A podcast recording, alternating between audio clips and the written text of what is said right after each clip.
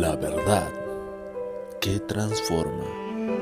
Palabras que cambiarán tu vida. Dios les bendiga.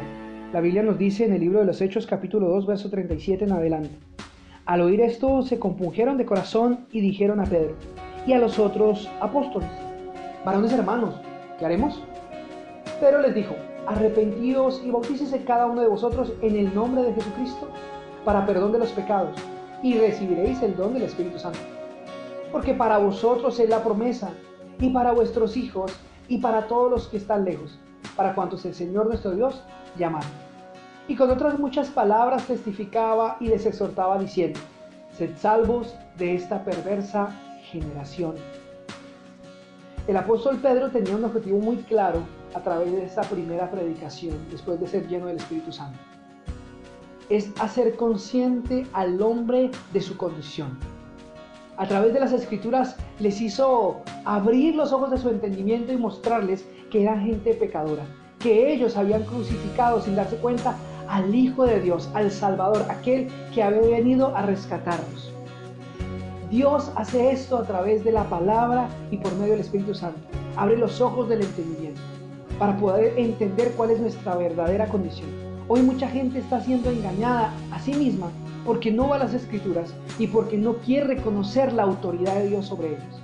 Pero si tú quieres ser salvo y ser rescatado de esta perversa generación y ser lleno del Espíritu Santo, tienes que reconocer la autoridad de la palabra. Tienes que reconocer la autoridad de Dios sobre tu vida para que el Espíritu Santo venga sobre ti después de aceptar a Cristo como Señor y Salvador. El apóstol Pedro les deja claro algo, que son pecadores y que la única manera de poder ser libres del pecado y ser amigos de Dios es aceptar a Cristo como Señor y Salvador. Es permitir que Jesucristo sea su Señor de ahí en adelante, sea el que gobierne sus emociones, sentimientos, decisiones. Si tú eres una persona que ha batallado toda tu vida, ha fracasado muchas cosas, que no se siente llena, que, que tiene que recurrir a muchas cosas externas para sentirse bien, quiero decirte Acontece que el pecado impide que podamos ser felices y tener paz.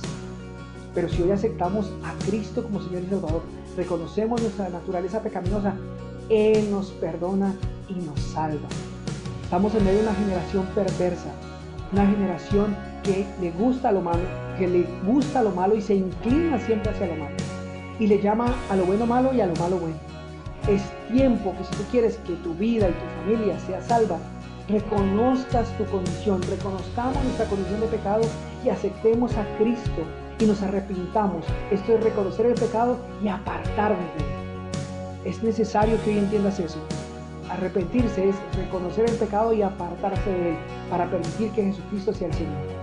Y entonces serás salvo y tendrás paz y vida eterna. Bendiciones.